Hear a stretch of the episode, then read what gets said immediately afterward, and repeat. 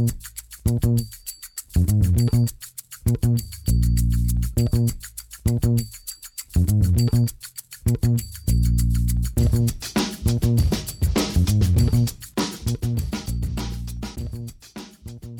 damit hallo und herzlich willkommen zu Football Rausch. Mein Name ist Tim Rausch und an meiner Seite ist wie immer Rahman Ruppel. Hallo Rahman. Hallo Tim. Storylines Woche 17 an einem Donnerstag. Äh, ich glaube, es wird keinen verwundern, dass auch wir beide uns ein bisschen Zeit genommen haben äh, nach der tragischen Verletzung von äh, Safety Damar Hamlin von den Buffalo Bills. Ich glaube, jeder hat es mittlerweile mitbekommen. Ähm, Damar Hamlin hat nach einem Tackle-Versuch einen Herzstillstand erlitten und musste dann wiederbelebt werden und wurde in ein Krankenhaus transportiert. Das Spiel wurde richtigerweise gegen die Bengals nicht fortgesetzt. Für uns und unseren Podcast hätte es sich, glaube ich, einfach falsch angefühlt, ein paar Stunden danach äh, darüber zu sprechen, besonders weil man noch überhaupt nicht wusste, wie der gesundheitliche Zustand bei Hamlin aussieht und deshalb heute an einem Donnerstag mit ein paar Tagen Abstand und vor allem mit der Gewissheit, dass Hamlin auf dem Weg der Besserung ist, äh, nehmen wir jetzt diese Folge auf. Das nur schon mal äh, vorab. Äh, Rahman, was man, finde ich, an der Stelle auch noch sagen kann, ist äh, sehr schön zu sehen, was da für eine Welle der Solidarität rübergeschwappt ist. Ja, absolut. Ähm, das kennen wir aber auch von der NFL, das muss man schon sagen. Ähm, wenn es solche ja, tragischen Ereignisse stattfinden oder passieren, ähm, dass, dass da die NFL wirklich zusammenhält und dieses, dieses Klischee, Football is Family, ist es nicht nur ein Klischee, das ist, das wird dann auch schon so gehandhabt und das ist echt cool. Auch wie viel Geld da zusammengekommen ist für die Stiftung von Damar Hamlin, über 6 Millionen Dollar mittlerweile. Das Ziel waren 2500 Dollar von ihm, seine Stiftung, die er ins Leben gerufen hatte. Ähm, also ja, das ist echt cool. Äh, auch, auch wie die, also wie die ganze NFL-Familie das gehandhabt hat mit den Profilbildern. Ähm, und da war ja wirklich kaum eine Stimme, die da irgendwie, also von, von NFL-Seite aus, die da irgendwie was mh, in einer Weise Negatives äh, berichtet hat oder gesagt hat. Also es gab ein, zwei ganz verrückte Medienleute, die dann irgendwie darauf gekommen sind, T. Higgins irgendwie eine Mitschuld zu geben oder sowas. Ähm, aber ja, das waren dann irgendwelche verrückten Leute und ähm, von der NFL-Seite aus, von den Teams aus, sehr viel Solidarität und das war echt cool, ja. Ja, das ist auf jeden Fall sehr schön zu sehen und hoffentlich, hoffentlich ähm, wird der Hamlin wieder den Weg der Besserung weitergehen und äh, irgendwann wieder auf dem Footballfeld stehen. Aber ich glaube, das ist jetzt gerade erstmal zweitrangig. Das Spiel an für sich ist auch noch nicht klar, wie da die NFL ähm, ja, vorgehen will. Es hat ja auch ein paar Auswirkungen auf die Playoffs. Auch hier finde ich es übrigens auch ganz richtig, dass sie da, dass das jetzt nicht im Vordergrund stand. Ähm, wie gesagt, der Spielabbruch sind Rahman und ich uns einig. Das war auf jeden Fall die richtige Nachricht. Mir ist da übrigens dann auch nochmal, als es halt passiert ist, ähm, in den Kopf geschossen. Die Situation rund um Christian Eriksen ist jetzt ein ganz anderes Fass, aber der ist ja bei der ähm, Europameisterschaft, hat er auch einen Herzstillstand erlitten und da fand ich es halt absolut grotesk, dass die da irgendwie eine halbe Stunde später dann weiterspielen mussten. Also an der Stelle auch mal, ähm, wir kritisieren die NFL sehr oft, ähm, meistens auch zu Recht, aber an der Stelle alle Beteiligten, zumindest von dem, was wir jetzt gehört und gesehen haben, haben sich da schon richtig äh, verhalten und äh, das Spiel wurde richtigerweise abgesagt. Wobei ich da schon sagen muss, also das ging von den Coaches aus. Ähm, ja, ich, ich weiß, was du meinst. Das mit dem Warm-up und so, das war, mhm. ist ja bis jetzt nicht ganz geklärt, wer da jetzt was gesagt Nee, das hat. ist, das ist auf jeden Fall nicht geklärt. Ähm, ich möchte auch der NFL nichts unterstellen, aber die Vergangenheit hat uns gelehrt. Also ich glaube, wenn, wenn, die, wenn die Coaches gesagt, also nichts gesagt hätten und, und die, die Spieler, ich sag mal, die Spieler sind nicht in der Position, da was, also eigentlich sollten sie es sein, aber du weißt, was ich meine, wenn die Verantwortlichen, in dem Sinne die Coaches oder, oder die Owner, wer auch immer, da nichts sagen, dann spielen die, glaube ich, weiter. Und dann ist der NFL das wahrscheinlich, ähm, ja, ich will nicht sagen egal, aber dann, dann bringen sie es halt zu Ende. Ähm, so ist, ist, haben sich die Coaches eben McDermott und ähm, äh, Taylor, Zach Taylor. Zach Taylor, genau, haben sie in der Mitte getroffen und, und, und mittlerweile ist ja klar, äh, weil das Zach Taylor eben auf der Pressekonferenz verraten hat, dass, dass Sean McDermott gesagt hat, er kann jetzt nicht coachen, er, er muss zu seinem Spiel ins Krankenhaus. Ähm, und dann hat man eine gute Lösung gefunden und jetzt stellt die NFL das natürlich so dar, dass das alles eine gemeinsame Entscheidung Aber ja, ihr wisst schon, was ich meine. Ähm, wer sich schon ein bisschen mit der NFL beschäftigt, der der weiß, ähm, ja, dass da zumindest in der Hinsicht von der NFL-Seite aus ein bisschen Geschmäckle dabei ist. Ich, ich gebe der NFL jetzt in dem Fall zumindest mal ein paar Vorschusslorbeeren und sage, dass mhm. sie das, ähm, mit, dass immerhin, das mit dem ja, Warm-up ein Missverständnis war. Ja, und ich weiß, ja. das weiß man ja wirklich nicht. Also, nee, das weiß man wirklich nicht. Das, das ist ja wirklich nicht klar. Das würde ich auch gar nicht sagen, aber ähm, vor allem, immerhin haben sie sich dann auch dem Druck gebeugt. Sie hätten ja trotzdem sagen können, nee, äh, ihr sollt spielen oder ihr müsst spielen und wenn ihr jetzt geht, dann haben die Bengals gewonnen, zum Beispiel. Also das hätten, also wenn sie ganz verrückt wären, die, die sind ja nicht bescheuert. Also so, sie wissen schon auch, dass der Druck der sozialen Medien, der, allgemein der Menschen zu groß ist, um sowas zu machen. Aber ähm, ja, die, die, der UEFA war das damals egal, das hast du schon ganz richtig gesagt. Das zu Damar Hamlin ähm, und wir haben noch zwei Storylines für euch parat, ähm, die ja gar nicht so viel mit dem Spieltag an für sich zu tun haben, sondern eher so einen allgemeineren Blick auf die NFL werfen. Das sind zwei sehr, sehr große Storylines, deswegen werde ich euch auch in die ähm, Spalte bei Spotify die, die Timeframes äh, reinschreiben. Also dann könnt ihr sehen, ab wann welches Thema behandelt wird falls euch nur eins davon interessiert, kann ja sein. Äh, und zwar einmal ähm, die Head Coach-Kandidaten, die vielleicht ihren Job verlieren. Ähm, das war jetzt ein bisschen sehr holprig ausgedrückt, aber ich will damit sagen, Head Coaches, die unserer Meinung nach auf dem Hot Seat sitzen, also die nach der Saison, und zwar genau gesagt am nächsten Montag, dann wahrscheinlich ihren Posten räumen müssen, weil da ist ja der Black Monday in der NFL nach dem letzten Spieltag der regulären Saison an dem darauffolgenden Montag werden normalerweise die Head Coaches entlassen und Ramon und ich werfen mal einen Blick drauf, wen es da treffen könnte, wen es da treffen sollte, obwohl ich das immer ein bisschen, ja, ich bin jetzt einfach kein Fan zu sagen, der muss jetzt gefeuert werden, aber ihr wisst, was ich meine. Ähm, und dann die zweite große Storyline, etwas, was Ramon und mir immer sehr, sehr viel Freude macht, ist das Team der Saison. Also ein ganzes Team, Offensive und Defensive. Special Teams könnt ihr bei ähm, dem Kicker-Podcast nachhören, ähm, also bei dem Sunday Kicker-Podcast. Äh, da gehen wir alles durch, Offensive rund um Quarterbacks, Running Backs, Wide Receiver, Tight Ends, Offensive Line, jede einzelne Position haben wir uns einen Spieler ausgesucht, beziehungsweise ich und dann äh, wird Rahman seinen Senf dazugeben und ich hoffe, dass wir dann auch mit euch da draußen ganz viel diskutieren können. Ähm, wer es eurer Meinung nach in das Team hätte schaffen sollen, ähm, wo wir richtig liegen, wo wir falsch liegen. Da freue ich mich auf jeden Fall immer sehr, sehr auf die Diskussion und euren Input. Aber Raman, fangen wir an mit den Head Coaches. Äh, und zwar müssen wir da eigentlich bei dem Team anfangen, was wahrscheinlich den schlechtesten Saisonrekord aufstellt. Und zwar die Houston Texans, die aktuell bei 2 und 13 stehen.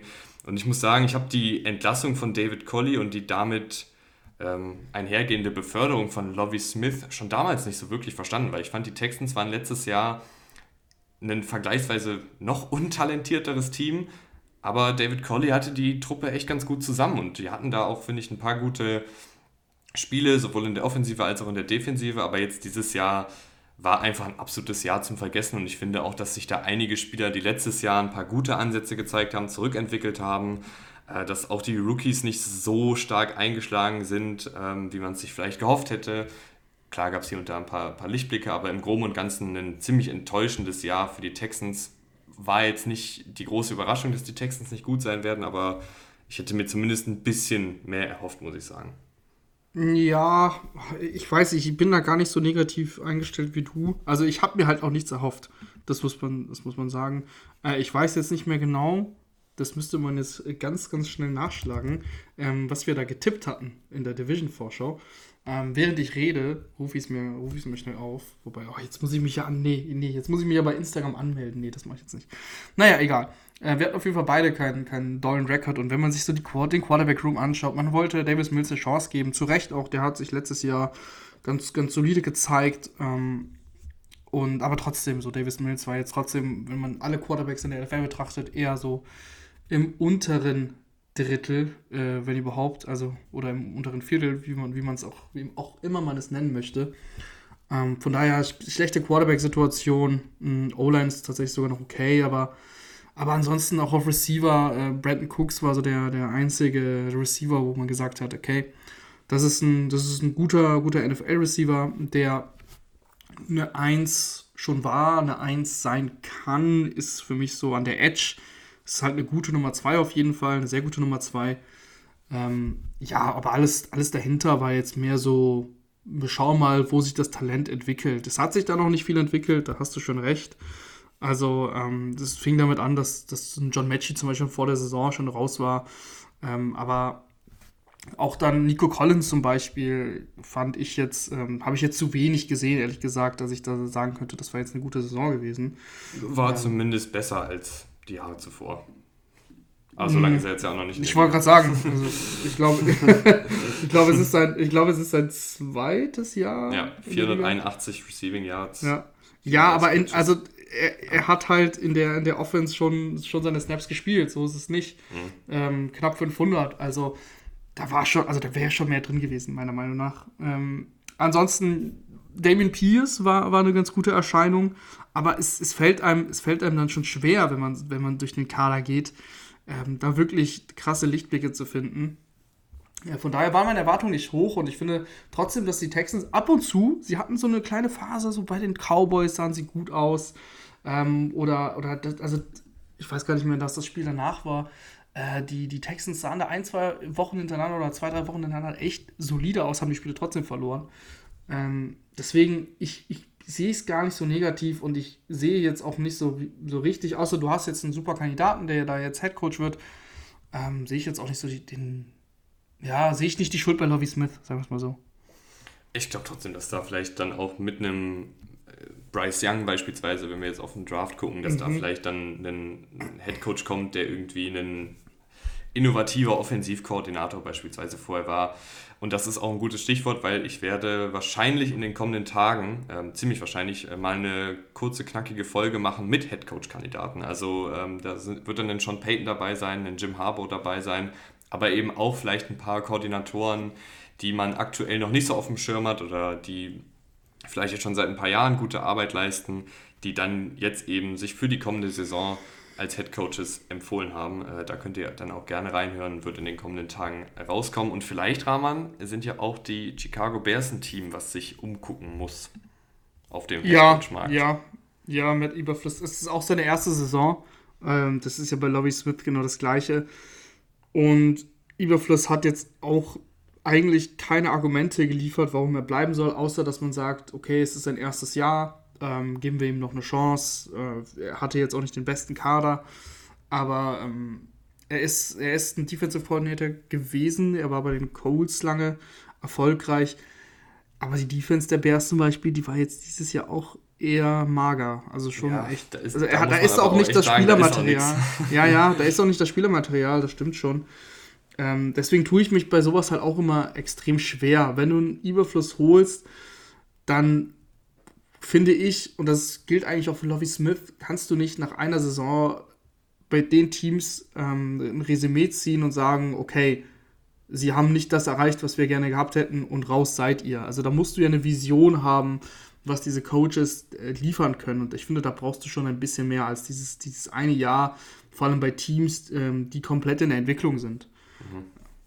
So oder so brauchen die Bears, finde ich, aber ähm, erstens muss der General Manager äh, kommende Offseason Geld in die Hand nehmen und auch Draftpicks in die Hand nehmen, um die Offensive weiter zu stärken und dass da dann zumindest auch eine gewisse Baseline kommt und du brauchst, finde ich, dann auch einen Offensivkoordinator, der das Ganze gut in Szene setzt. Ich meine, diese Saison war viel der Offensive, Justin Fields individuelle Improvisationsfähigkeiten als Läufer und das ist halt klar ein sehr, sehr schönes und vor allen Dingen auch unterhaltsames Element, aber äh, nicht unbedingt haltbar auf lange mhm. Sicht, äh, dass ja. sie jetzt mit diesem Spielstil ähm, ja, Yards und Punkte auflegen über lange mhm. Strecke, sondern da muss halt, finde ich, irgendwie mal eine gewisse Baseline im, im Passspiel vor allen Dingen kommen, weil das haben wir bei Justin Fields diese Saison über weite Strecken nicht wirklich gesehen. Da ist er natürlich auch ein bisschen Selbsthandschuld, aber man kann auch hier, finde ich, definitiv auf die Umstände zeigen und sagen, schlechte Offensive Line, ähm, Wide Receiver strotzen nicht vor Talent.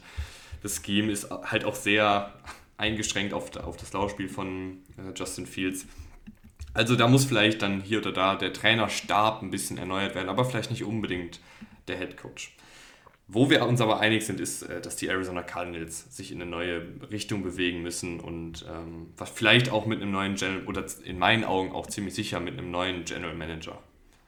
Ja, absolut. Also das ist jetzt zum Beispiel ein gutes Beispiel, bei dem wir sagen können, ähm, Cliff Kingsbury hatte genug Zeit. Cliff Kingsbury ähm, war jetzt lang genug Coach bei den Cardinals. Ich glaube, das ist jetzt sein drittes Jahr gewesen. Äh, Ähm, von daher, wir haben, wir haben viel gesehen von den Cardinals. Die Cardinals hatten auch die, die Ich meckere auch schon sehr lange. ja, du meckerst schon sehr lange. Ähm, die Cardinals hatten auch die nötigen Waffen. Ähm, sie hatten auch Draftpicks, die sie versammelt haben. Also das ist dieses Gesamtpaket, was du schon angesprochen hast mit dem GM, ähm, dass, dass, dass da eine Lösung, Lösung braucht. Ich meine, dass der GM, ähm, hast du gerade Steve Keim? Was ist Steve Keim? Mhm. Äh, ja. Dass der gerade sowieso eine Auszeit nimmt, weil ja. er gesundheitliche Probleme hat. Ähm, ist natürlich jetzt eine schwierige Situation dann.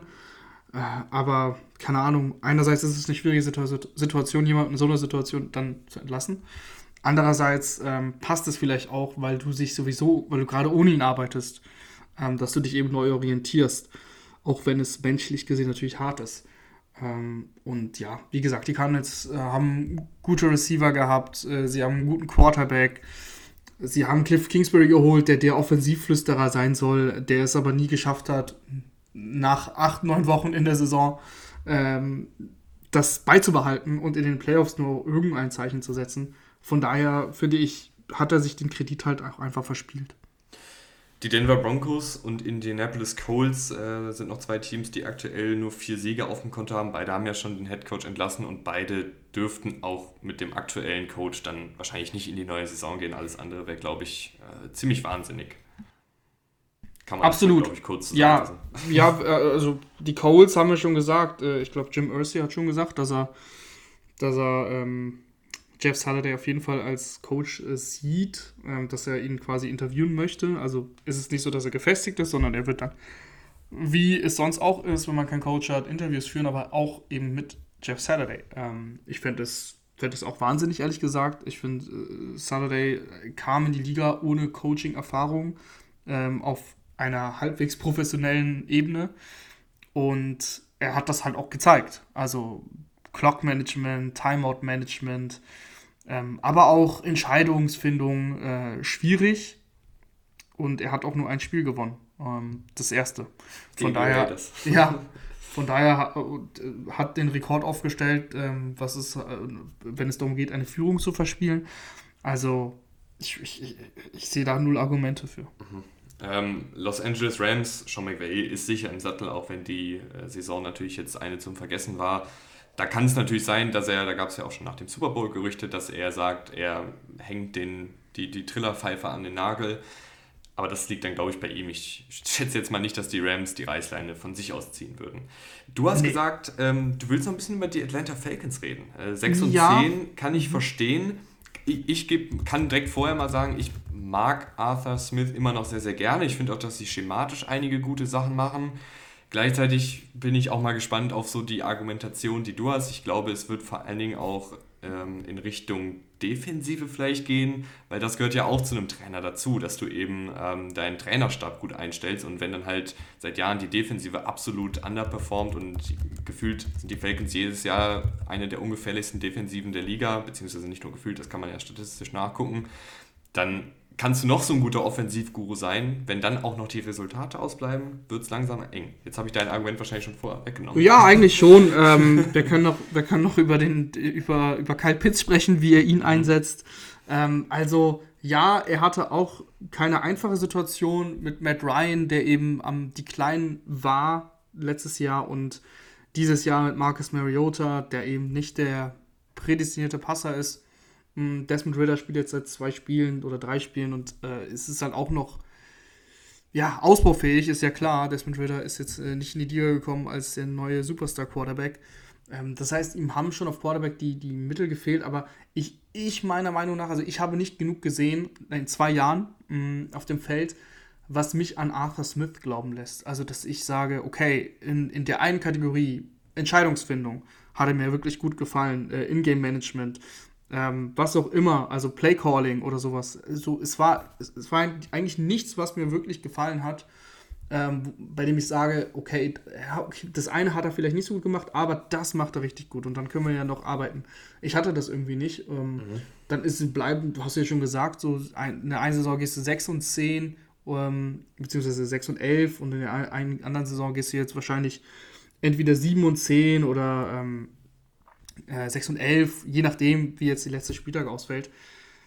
das ist dann halt einfach, das ist dann einfach schwierig, ähm, da noch die Argumente zu finden. Die Defense kommt noch dazu, die, die einfach fragwürdig ist. Von daher, wie gesagt, also du sagst, du, du siehst ähm, ein paar schematische Einflüsse, die dir gefallen. Mhm. Äh, ich, ich finde, ich weiß zwar, was du meinst, und bei, bei den Titans ähm, sah das auch sehr, sehr gut aus, was er als Offensive Coordinator gemacht hat. Und ich habe mir auch viel erhofft gehabt letztes Jahr, als er dann dazugekommen ist bei den Falcons. Aber davon habe ich dann trotzdem zu wenig gesehen. Ich, ich würde ihn zumindest noch mal ein Jahr lang gern sehen. Ich will aber dann von ihm auch sehen, dass er eben vielleicht mal einen neuen Defensivkoordinator einstellt, weil ich weiß, dass wir auch schon letzte Saison hier saßen und gesagt haben, ob Dean Peace jetzt die Antwort ist mit über 70 als Defensive Coordinator, den hat er ja behalten, obwohl auch die Vorsaison nicht so gut war, ähm, ist fraglich und es war jetzt die Saison auch wieder alles andere als gut. Und ich würde einfach gerne sehen, vielleicht dann auch mit einem Desmond Ritter im zweiten Jahr hier und da nochmal ein, noch ein weiteres Puzzlestück in der Offensive und eben einem neuen Defensivkoordinator. Dann könnte ich mir vorstellen, dass die Falcons vielleicht dann auch mal Richtung Playoffs gucken. Wenn es dann aber ähm, ja, nicht passieren sollte, dann finde ich, könnte Arthur Smith auf jeden Fall entlassen werden. Ich mag ihn aber halt wirklich sehr, sehr gerne, was seinen schematischen Aufbau angeht. Und ich mochte auch wirklich vieles, was die Falcons diese Saison gemacht haben, im Laufspiel vom Design her und auch im Passspiel. Aber das war dann, ist dann halt immer die Frage, was zuerst da war, ne? das, das Huhn oder das Ei. Mhm. Ähm, manchmal ist aber auch ein, manchmal ja. ist ein, manchmal ist ein guter, ein sehr guter Offensive Coordinator halt auch am besten auf Coordinator aufgehoben. Ich ja, finde ich frage mich halt nur, ja. was ich mich, ganz kurz, ich grätsch kurz rein, mhm. was ich mich halt frage, ist, ähm, liegt es jetzt daran, dass die Offensive nicht so stark ist, weil er sein Playbook automatisch ein bisschen verkleinert, weil halt ein Marcus Mariota oder ein Desmond Ritter oder ein alternder Matt Ryan da ist? Oder kommt er einfach nicht mehr? Weißt du, wie ich meine? Ja, ich weiß schon, was du meinst. Ja, also mein, mein Punkt mit dem Coordinator, wir haben das ja schon oft gesehen in der NFL dass, dass sehr, sehr gute Koordinator äh, als Head Coaches aufsteigen. Mhm. Und in den letzten Jahren, korrigiere mich, wenn ich mich täusche, es klappt nicht so häufig. Es geht nicht so häufig auf, diese Taktik. Ähm, weil ich einfach mittlerweile auch der Meinung bin, dass eben nicht jeder gute Koordinator ein guter Head Coach ist. Du brauchst da auch teilweise andere Qualitäten, ähm, wenn du ein Team führen möchtest, als Head Coach, als Chef Coach. Und äh, ich möchte jetzt äh, Arthur Smith nicht unterstellen, dass er sein Team nicht im Griff hat. Aber andererseits, wenn ich höre, dass Mariota, äh, nachdem er gebencht wird, ähm, sich vom Team verabschiedet und, und quasi keinen Bock mehr auf die Falcons hat, ähm, dann komme ich wieder ins Grübeln. Ne? Das, mhm. die, die Geschichte ist ja im Raum. Division-Konkurrent, äh, gleiche Bilanz aktuell, aber da ist die Stimmung irgendwie ganz anders. Ähm, viele, viele Spieler stehen hinter ihm und wollen ihn auch nächstes Jahr als Head Coach haben. Ist Steve Wilkes von den Carolina Panthers für dich jemand, der nächstes Jahr auch in Frage kommt? Oder ist das eher jetzt so ein Flash in the Pan, also das, das typische, ähm, ja, mal kurz aufblühen für die letzte oder für diese eine Saisonhälfte, aber langfristig vielleicht dann doch eher nichts? Also ich, ich glaube, dass es, dass es nichts Langfristiges ist, aber ich bin mir ziemlich sicher, dass er aktuell der Favorit ist, äh, um Head Coach in Carolina zu sein nächstes Jahr. Ob das dann richtig ist, hm, ja, schwer zu sagen. Meiner Meinung nach eher nicht. Steve Wilkes hat bei den Cardinals schon als Head Coach nicht wirklich was gezeigt. Er hatte da auch jetzt nicht die, die Mega-Chancen. Also ich glaube, es war ja, war ja One and Done, oder? Mhm. War ja nach einem Jahr schon dann fertig. Ähm, aber jetzt bei Carolina, er hat einen guten Job gemacht, also einen richtig guten Job, muss man sagen. Ich, ich sehe ihn auch deutlich, deutlich eher in dieser Rolle als, ähm, also als Arthur Smith zum Beispiel, als dieser Leader, als dieser typische Head Coach, der vorangeht, der sein Team führt. Ähm, so wie man sich das bei einem, bei einem Coach vorstellt, da sehe ich ihn schon. Aber teilweise auch da äh, Entscheidungen, die, die, die er eben als Head Coach geführt hat, äh, In-Game Decisions, ähm, Timeout Management, sowas, das war äh, teilweise halt auch schon echt mangelhaft. Ähm, das ist so mein Problem mit Steve Wilkes. Mhm. Ich glaube im Idealfall, aber dann ist natürlich die Frage, macht er das? Im Idealfall neuer Head Coach und ihn als Defensive Coordinator. Das könnte ich mir wirklich sehr, sehr gut vorstellen. Ja, war er ja auch Fall. schon mal bei den mhm. Panthers damals. Dadurch hat er ja auch erst den Job bei den Cardinals bekommen. Ich glaube, dann wären alle Parteien, außer vielleicht er selbst, sehr glücklich. Ähm, aber muss man abwarten. Äh, Josh mhm. McDaniels von den Las Vegas Raiders, hat er sich jetzt mit dem Stidham-Move den Posten gerettet? Er hat auf jeden Fall Argumente gesammelt. Ähm, also mit dem Move an sich hat er sich jetzt nichts gerettet, weil das, dass das eine politische Entscheidung von oben war, Das ist ja relativ klar gewesen. Es ging ja darum, dass Derek Carr bei einer Verletzung ein garantiertes Gehalt für nächstes Jahr hat ähm, in Richtung 40 Millionen äh, und das wollten sie natürlich nicht, weil sie wahrscheinlich den Quarterback austauschen werden. Ähm, von daher der Move war jetzt nicht von ihm, aber Stidham sah sehr gut aus äh, unter der Offensive-Leitung von, von äh, McDaniels. Äh, das ist auch das, was du meintest. Ich glaube, dass, dass Josh McDaniels, so wie er geholt wurde und mit den Vorschusslorbeeren noch aus New England, mit Tom Brady, dass der halt noch eine Chance bekommt. Also ich glaube, dass er nicht so extrem auf dem Hot Seat sitzt. Und ich kann mhm. mir sehr gut vorstellen, dass, dass das nächstes Jahr mit dann sehr wahrscheinlich einem neuen Quarterback, ähm, dass er da nochmal eine Chance bekommt.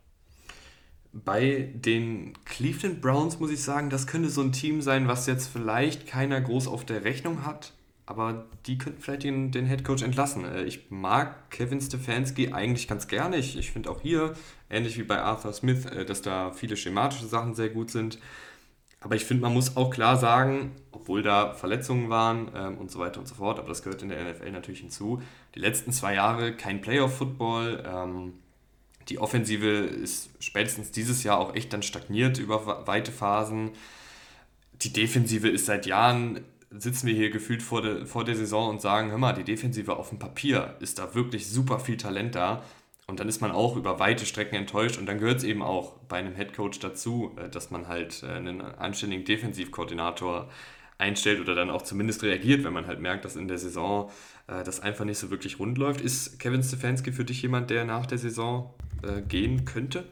Nein, für mich überhaupt nicht, ehrlich gesagt. Mhm. Ich bin ein Riesenfan von, ähm, von Stefanski. Äh, für mich wirklich tatsächlich einer der besseren Headcoaches dieser Liga. Äh, ist jetzt ein bisschen blöd gelaufen in den letzten zwei Jahren, da gebe ich dir schon recht. Aber ich finde, dass, dass man das jetzt nicht nur, also dass man das nicht nur an ihm ausmachen kann. Ähm, die ganze Situation mit Sean Watson, da kann er auch nichts für. Ähm, dann, dann musst du ihn ja auch einsetzen, wenn du ihn so bezahlst. Und Sean Watson hat einfach schlechter gespielt als Jacoby Brissett. Und wir wissen, wir wissen, wie gut Jacoby Brissett in der NFL ist. Ähm, von daher ja, es ist halt auch einfach eine schwierige Situation, wenn du so auf Quarterback aufgestellt bist. Sie stehen 7 und 9, spielen jetzt gegen Pittsburgh, äh, wie auch immer das Spiel ausgeht, aber äh, eventuell gehst du auch 8, 8 und 9 durch die Saison. Und dann hast du nochmal eine ganze Offseason mit Deshaun Watson, ähm, um ihn quasi wieder äh, zu dem Deshaun Watson zu bekommen, der er mal war, weil der ist er bisher nicht. Ähm, und ich glaube, die Chance bekommt er schon. Äh, ich bin, wie gesagt, ansonsten ein großer Fan. Da, da sehe ich das schon viel eher als bei Arthur Smith zum Beispiel. Also dieses schematische, ähm, was ich bei Arthur Smith zwar sehe, aber nicht so krass äh, einordne wie du. Aber bei, bei Stefanski finde ich es irgendwie total beeindruckend, äh, wie er seine Offense designt. Ähm, ich mag ihn im, im Game Management. Also ich bin echt an sich ein Fan. Mhm. Ja, ich, ich habe ja auch nicht gesagt, dass er entlassen werden sollte. Mhm. Ich, ich denke nur, dass das vielleicht jemand ist, den man nicht auf dem Radar also sagen wir mal so, ich wenn, auch nicht feuern würde. Also ich würde der, ihn jetzt auch nicht feuern. Wenn der auf den Markt kommen würde, ähm, dann sollten sich da alle Teams, die einen Coach suchen, drum bemühen. Mhm.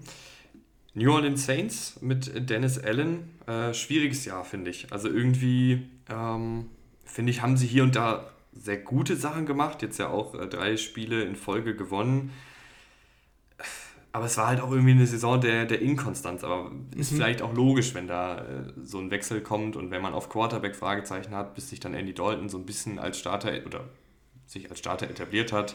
Ähm, ich fand, es war ein bisschen eine Achterbahnfahrt, die, die Saints. Saison und auch so von Spiel zu Spiel nicht wirklich konstant. Ich weiß aber jetzt nicht, ob das jetzt für mich persönlich ein Grund wäre, Dennis Allen zu feuern. Ich fand jetzt auch nicht, dass es jetzt ein schlechter Headcoach-Job war per, per se. Nee, ähm, Nee, finde ich auch nicht. Also ich fand Dennis Allen immer sehr, sehr gut als Defensive Coordinator. Äh, als Head Coach, eben, da kommen eben diese, diese ähm, anderen Facetten noch ins Spiel, wie Game Management. Da hatte er so mal, ja, ein paar Schwachstellen. Ich fand es jetzt aber auch nicht. Ich fand jetzt auch nicht, dass alles schlecht war. Das Backspiel bleibt hängen. Ähm, das hat er schon vercoacht, als sie, als sie 16 zu 3 geführt haben. Ähm, bis kurz vor Schluss. Aber ansonsten, die, die Saints haben ein Problem auf Quarterback. Das ist erstmal das, das Erste. Äh, Andy Dalton eine solide Übergangslösung irgendwo noch, hätte ich gar nicht geglaubt, aber er macht das okay, vor allem mit dem Mix mit Taysom Hill. Ähm, ich finde übrigens auch, dass Taysom Hill dieses Jahr so eingesetzt wird, wie er eingesetzt werden sollte. Er ist kein Quarterback, den du das ganze Spiel über drauf hast. Ähm, und er ist auch, also er sollte aber auch trotzdem als Quarterback eingesetzt werden. Immer mal wieder. So wie es jetzt passiert. Ähm, gerade bei Short Yardage. Äh, und da setzen sie ihn gut ein. Und das, das, das muss man auch ihm zugute schreiben, Dennis Allen. Von daher für mich so eine, es ist eine Kann-Entlassung. Ich glaube, ich glaube, sie entlassen ihn nicht, außer sie, also außer Sean Payton ähm, sagt, er, ich komme zurück. Er will ja zurück, Sean Payton. Vielleicht sagt er aber, ich möchte aber nicht zu den Saints zurück. Ähm, die, die Saints haben aber noch die Rechte an ihm. Da geht es auch gerade darum, wenn er geht, was bekommen die Saints? Äh, sie wollen First-Round-Pick und so weiter und so fort. Vielleicht, äh, es gibt gerade viele Gerüchte. Ich habe auch schon häufiger gehört, äh, was ist denn mit Tom Brady so nächstes Jahr? Und ich habe auch schon gehört, Sean Payton und Tom Brady sollen zu den Saints. Also äh, man weiß es nicht. Ich glaube, wie gesagt, wenn Sean Payton eben nicht zu den Saints zurückkehrt, dann wird wahrscheinlich Dennis Allen noch, noch ein zweites Jahr bekommen. Äh, ein äh, Trio aus Teams, ähm, wo ich alle drei Head Coaches sehr, sehr gerne mag. Äh, vom, vom Typ her und von dem, für was sie stehen und was sie jetzt auch ähm, geleistet haben die letzten Jahre. Äh, sind äh, Robert Saleh von den Jets, Mike Vrabel von den Titans und Ron Rivera von den Commanders. Finde ich aber auch alle drei mit einem ähnlichen Problem, dass so ein bisschen die Resultate ausbleiben. Bei den Titans, die hatten echt auch ihre guten Playoff-Läufe, gar keine Frage. Ähm, aber alle drei auch mit schwierigen Offensiven dieses Jahr, guten Defensiven. Reicht das für alle drei, dass sie auch nächstes Jahr noch den Job haben, Rahman? Also Vrabel ja, definitiv. Ähm, dafür hat er zu viel Kredit. Mhm. Und sie da, da ist auch, finde ich, der einzige, das, sorry, reingrätsche, mhm. äh, da wäre, glaube ich, so das einzige Argument, dass vielleicht der neue General Manager, der ja kommen mhm. wird, in eine neue Richtung gehen will. Ja, klar, das kann auf jeden Fall passieren, ähm, definitiv, aber meiner Meinung nach wäre es ein Fehler, Rabel zu mhm. entlassen. Ähm, für mich ein ausgezeichneter Headcoach äh, sogar. Ähm, gar nicht, weil er offensiv so viel Input hat oder defensiv irgendwie dieses Gesamtpaket ähm, diese Führungsebene, die er, die er darstellt und meistens auch irgendwie angeschlagen, äh, Quarterback verletzt oder äh, Derrick Henry verletzt oder eine, eine, schlechte Defense, aber irgendwie sind sie in den Spielen drin und ähm, irgendwie sind sie auch erfolgreich und, und überraschend teilweise. Von daher, ich bin, bin Fan von, von Rabel. Ähm, Saleh äh, sehe ich auch nicht, ähm, weil, also er, er brauchte diese Saison, aber diese Saison hat eigentlich ziemlich gut gezeigt, dass da nur ein Quarterback gefehlt hat. Mhm. Ähm, die Defense sah gut aus, er hat seine Spieler entwickelt, Source Gardner, erstes Jahr überragend. Ähm, Williams, Quinn, Quinn Williams, äh, auch richtig, richtig gute Saison gespielt. Äh, also von daher sehe ich auch nicht die Notwendigkeit, also den Grund, einen defensiv orientierten Headcoach da zu entlassen. Du brauchst einen, du brauchst einen neuen Quarterback, das ist deine Baustelle. Und ich würde ihm noch ein Jahr geben. Und dein drittes Team war? Äh, Ron Rivera mit den Washington ja. Commanders. Ja, da finde ich, dass du da schon was machen solltest. Ähm, einfach weil ich finde, ich finde, Washington braucht irgendwie frischen Wind, ehrlich gesagt. Ähm, wie, du, wie du schon meintest, so die Resultate bleiben aus. Ähm, auch teilweise wilde Quarterback-Entscheidungen, ob es jetzt äh, Carson Wentz ist oder Heineke oder wieder Heineke und dann sagt Heineke, nee, lass doch mal den Howell starten, der hat sich das verdient und dann nehmen sie den Howell ja klar, das ist jetzt Week ähm, 18 und, und die Playoffs sind, sind weg. Ähm, aber ich finde einfach, wie gesagt, dass da, dass da ein bisschen frischer, frische Luft rein muss. Letztes Team, was so für uns in Frage kommt, sind die Tampa Bay Buccaneers. Aber ich glaube, und da haben wir auch schon vorher drüber gesprochen, das wird sehr davon abhängen, was Tom Brady so macht und wie Tom Brady zu Todd Bowles steht. Ich, ich, ich persönlich glaube, dass wenn Tom Brady sagt, Leute, ich komme zurück, aber nur unter der Bedingung, dass auch ein neuer Headcoach kommt.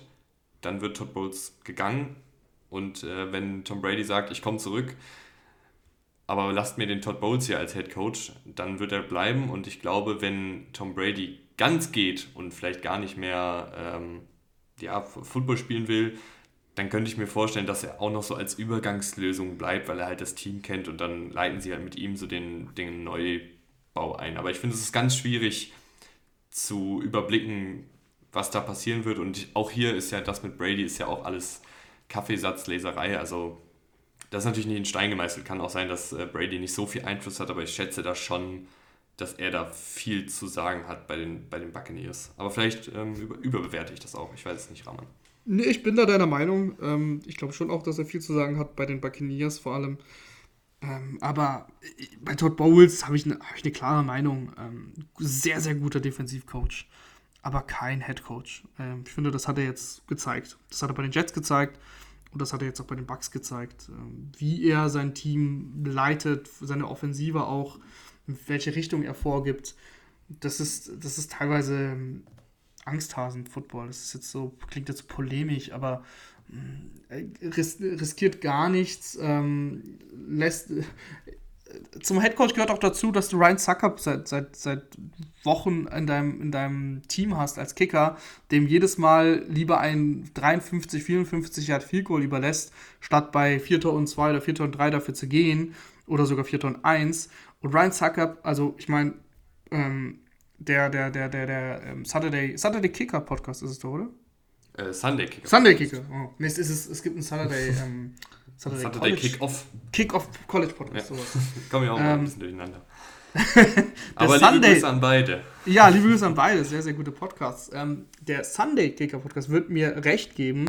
Und äh, bitte, bitte bei, bei Twitter melden, wenn du das hörst, dass Ryan Suckup seit Wochen ein 50er nach dem anderen äh, irgendwo hinhaut und teilweise, teilweise gar nicht das Bein dafür hat, ähm, diesen, diesen, diesen 50er zu verwandeln. Also die fallen reihenweise short und sind dann auch rechts oder links vorbei. Also das ist ganz schlimm und trotzdem äh, trifft er diese Entscheidungen und das sind halt dann eben so Entscheidungen, die kann, die, die trifft er meiner Meinung nach offensichtlich falsch. Und äh, dann ist er halt besser beraten, wenn er eben nur die Defensive anleitet, weil die Bucks Defense spielt seit Wochen richtig, richtig gut. Ähm, die, die Bucks Offense, das haben wir gesehen, die, die war jetzt letzte Woche sehr, sehr gut, aber ansonsten hat die wirklich gestruggelt und trotzdem haben die Bucks da einige Spiele gewonnen weil die Defense eben die Bugs im Spiel gehalten hat. Ähm, aber, aber auch diese Spiele, die die, die, die äh, Bugs in, letzten in der letzten Zeit gewonnen haben, waren da viele Comebacks, oft im letzten Viertel. Und das hatte dann nichts mehr mit Todd Bowles zu tun. Äh, das ist Tom Brady. Das ist Tom Brady, der dann bei, bei 10 Punkten Rückstand im letzten Viertel eine No-Huddle-Offense spielt und dann sich wenig Fehler leistet und der Mannschaft die beste Chance gibt, zurückzukommen. Ja, ich glaube, das ist ja deine Meinung äh, relativ klar. Ich gehe da aber auch auf jeden Fall mit. Ähm, wenn man jetzt rein nur die Entscheidung an für sich treffen müsste, ohne jetzt Brady zu berücksichtigen oder sonst wen zu berücksichtigen, dann würde ich, glaube ich, auch Todd Bowles ähm, mit Todd Bowles getrennte Wege gehen. Wir müssen natürlich dazu sagen, sorry, ganz kurz noch, die, die Bucks sind in den Playoffs und wenn die Bucks jetzt die erste Runde gewinnen gegen die Cowboys, das wird ich glaube, das, nein, das ist noch nicht garantiert tatsächlich. Die, die Cowboys können ja noch äh, Platz 1 holen in der, ähm, in der ganzen Conference. Äh, aber sagen wir mal, sehr wahrscheinlich, wenn die Cowboys eben gegen die Bucks spielen, 5 gegen 4, und wenn sie da die, die Bucks das Spiel gewinnen und dann scheitern sie ganz knapp in der nächsten Runde, dann mhm. wird Bowles sehr wahrscheinlich auch bleiben. Ja, das kann natürlich gut sein. Das kann ja auch bei einem, bei einem Rabel, der unserer Meinung nach sowieso nicht entlassen werden sollte, aber wenn es aktuell im Raum steht, dann würde ja auch hier eine Playoff-Teilnahme noch einiges bewirken, beispielsweise. Ja, das stimmt. Ein Team, was auf jeden Fall in den Playoffs landen würde, wäre unser Team des Jahres. Ich habe mich hingesetzt und habe Offensive und Defensive zusammengestellt und Rahman wird mir Kontra geben, wird mir hoffentlich aber hier und da auch zustimmen. Und ich würde sagen, wir gehen das Ganze einfach durch, Offensive und dann die Defensive. Das Ganze grafisch begleitet. Äh, auf Instagram könnt ihr gerne mal vorbeigucken unter Football Rausch. Äh, da hat ein guter Kollege von Rahman, der Pfadi, hat uns da wie immer eine sehr, sehr schöne Grafik zusammengebastelt. Äh, dann könnt ihr schauen, wen wir da auch alles jetzt aufgestellt haben und müsst jetzt nicht nur 22 Namen hier mithören, sondern habt das Ganze auch visuell vor Augen. Und angefangen ähm, ist dann, äh, an den Anfang, äh, macht dann Patrick Mahomes auf Quarterback. Ich glaube, da gibt es jetzt nicht so mega viel Diskussionsspielraum. Na, Jalen Hurts? nee, nee. Nee, ähm, also Patrick Mahomes ist schon, ist schon völlig in Ordnung und ist auch die richtige Wahl. Also Patrick Mahomes hat die beste Saison eines Quarterbacks gespielt. Ähm, ich, ich gewichte die Verletzung von Jalen Hurts jetzt nicht so wirklich rein. Ähm, das ist, das waren jetzt zwei Spiele. Ich weiß gar nicht, ob er jetzt am Sonntag spielen wird, aber ist auf jeden Fall noch offen. Ähm, Jalen Hurts hat eine sehr, sehr gute Saison gespielt, aber Patrick Mahomes, äh, muss man schon sagen, von den, von den Passqualitäten, die er halt hat, aber auch im, im Kreieren, im äh, Pocket Movement, dem Blitz erkennen und so weiter. Das macht er schon seit Jahren und das ist auf einem anderen Level als, als die anderen Quarterbacks. Ich finde, Joe Burrow kam hinten raus sehr, sehr mhm. gut. äh, hat wirklich seit, eigentlich seit ja, sieben, acht, neun Wochen spielt er wirklich richtig, richtig guten Football. Und könnte man da auch nennen, aber da war die, Saison, die, die Anfangsphase der Saison nicht so gut. Äh, von daher ist Patrick Mahomes schon okay. Ja, ich finde auch hier, äh, klar, wir haben auch alle immer die Highlight-Plays vor Augen, aber wie du gerade auch schon kurz angedeutet hast, alles, was zum kleinen Einmal-Eins des Quarterbacks gehört, macht er einfach auch auf super hohem Niveau. Das fällt dann nicht so auf, weil es halt ähm, Sachen sind, die man so ein bisschen für selbstverständlich sieht, aber das schnelle Kurzpassspiel, das Finden und Werfen eines Hot Reads, das richtige Lesen der Defensive und dann darauf schnell eine Antwort haben, das hat er wirklich diese Saison, finde ich, auch nochmal einen Ticken verbessert ähm, und wenig, wenig wirkliche Schwachstellen in seinem Spiel. Ähm, also ich könnte jetzt ehrlich gesagt keine so richtig nennen, ähm, die jetzt nicht irgendwie, also die jetzt so gravierend ist, dass es jetzt einen, einen, einen riesen Nachteil für ihn ergibt. Ähm, ich glaube, wo ein bisschen mehr diskutiert wird, zu Recht, ist auf Running Back. Ich habe mich letztendlich für äh, Christian McCaffrey entschieden von den San Francisco 49ers. Muss aber sagen, wenn ich das äh, gewichten würde, Rahman, ähm, der beste Running Back, was jetzt nur das Laufen angeht, war für mich Josh Jacobs diese Saison. Mhm. Der beste Allrounder war für mich Christian McCaffrey. Und der wichtigste Running Back, würde ich sagen, war Saquon Barkley. Sehr interessant. Ähm, aber das Team der Saison ist ja ein Team, was, ähm, also du bewertest ja die Leistung dieser Saison. Mhm. Und ja, ich, ich tue mich schwer, ehrlich gesagt, ähm, weil ich, ich, hätte, ich hätte schon Josh Jacobs genommen. Äh, in einem schlechten Team legt er da einfach unfassbare Zahlen auf, äh, hat schon einige Spiele alleine entschieden. Ähm, also, und, und die, die Zahlen, die Stats, die, die McCaffrey eben aufgelegt hat, die kommen da einfach nicht ran, ehrlich gesagt. Wenn man sich auch die, die Zahlen da anschaut, ähm, da ist, da ist das Jacobs halt einfach besser. Äh, er, hat natürlich einen anderen Wert für das Team, ähm, McCaffrey. Also deswegen war er auch so, okay, was genau bewerten wir? Bewerten wir den Wert, des, den er fürs Team hat oder seine allgemeinen Fähigkeiten, was wir, was wir denken, ob er da, also wer da quasi der bessere Spieler ist. Aber wenn wir jetzt nur nach der Saison gehen, wäre ich bei Josh Jacobs auch gelandet kann ich voll verstehen und, und es tut mir auch fast ein bisschen weh, Josh Jacobs hier nicht zu nennen, ähm, weil ich weiß noch, dass wir vor der Saison in der Division Preview der Raiders eben darüber gesprochen haben, dass Josh Jacobs ein bisschen unterm Radar fliegt und dass wir auch beide nicht verstehen, warum er da in Trade-Gerüchte verwickelt ist, ähm, warum er da irgendwie bei den Raiders angeblich ja, äh, Teilzeit-Running Back geben soll. Das war ja mal vor der Saison wirklich ein Thema. Ähm, ich muss einfach sagen, dass mir Christian McCaffrey als Passempfänger das ist wirklich Wahnsinn, was der Typ diese Saison da auch wieder gemacht hat. Ähm, wie flexibel er einsetzbar ist. Und ich weiß, dass er natürlich die besseren Umstände hat und auch das bessere Scheme. Äh, ich fand aber trotzdem, dass er diesen, diesen Mini-Ticken besser war. Ähm, mhm. Ja, gut. Ohne jetzt auch nur annähernd Josh Jacobs schmälern zu wollen, weil der hat auch wirklich gerade als Läufer eben eine Wahnsinns-Saison äh, gespielt. Ähm, und auch als Läufer eine bessere Saison gespielt als McCaffrey. Ähm, aber wenn ich jetzt nur auch ein bisschen unabhängig von den Stats, das zählt natürlich auch mit rein. Ich kann jetzt nicht einen Spieler nehmen, der verletzt ist beispielsweise, äh, aber auch so ein bisschen unabhängig von den Stats drauf gucke, welcher Running Back war wirklich so das, das beste Gesamtpaket und das ist ja dann vielleicht auch was, was man, ähm, was so un unterschiedlich ist von Person zu Person. Es gibt dann Leute wie mich, die sagen, ähm, ich, ich finde es cool, wenn mein Running Back und wichtig, wenn mein Running Back ähm, auch Pässe fangen kann. Das kann Josh Jacobs auch, aber wenn eben dann der Running Back auch wirklich als Receiver eingesetzt werden kann, wenn er wirklich komplexe Routen laufen kann. Ähm, und dann gibt es auch vielleicht Leute, die sagen, ich brauche einfach einen, einen, Running Back, der 25 Carries pro Spiel macht und da drei, vier von ähm, über 10 Yards trägt. Und da ist dann Josh Jacobs natürlich die erste Option. Ich finde, uh, Honorable Mention hat auch Austin Eckler verdient. Ähm, mhm. seit, seit Jahren ein richtig guter Running Back, der sehr lange unter dem Radar flog.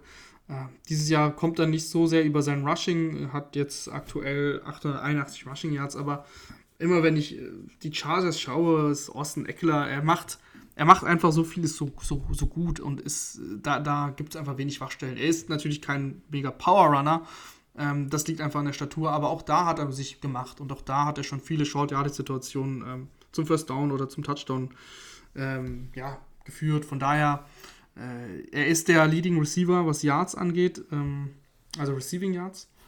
Äh, von daher im, im, Passspiel, das wissen wir ja, da ist er richtig gut.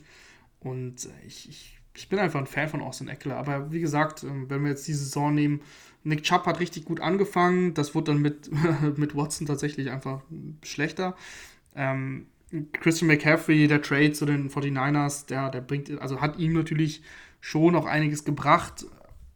Er hat aber dadurch auch ungefähr anderthalb Spiele, glaube ich, verloren, weil er einfach in diese Offense eingeführt werden musste. Äh, aber Josh Jacobs war halt beständig äh, mhm. die ganze Saison über und hat auch jetzt zum Beispiel einen besseren Average, ähm, was, für, für, was die Carries angeht. Ist nicht viel, aber äh, er hat 5 Jahre zum Average, McCaffrey zum Beispiel 4,7. Und ich habe jetzt seine, seine Receiving-Zahlen gar nicht offen. Die sind nicht schlecht, die sind nicht mhm. schlecht. Ich habe es jetzt gerade auch nicht offen, aber die sind auf jeden Fall. Aber auch, ist jetzt nicht so, dass jetzt nur den Ball also, getragen Also 90, 90 First Downs hat Josh Jacobs mhm. erlaufen. 90. Ähm, zum Vergleich, der, der zweite, der danach kommt, ist, ist dann äh, Chubb mit 65 und äh, Justin Fields auch mit 65 Rushing First Downs. Krass. äh, ja, tatsächlich. Also, das ist einfach, das ist einfach ein unfassbarer Unterschied. Mhm. Ja, äh, wie gesagt, das ist jetzt nicht so, dass, dass mir das total leicht gefallen ist. Ähm ja, nee, nee, ich sehe, wir ist eine offene Diskussion. Wir können auch, zur nächsten Position kommen. Ähm, das ist ja okay, das ist ja dein, dein, deine Mannschaft.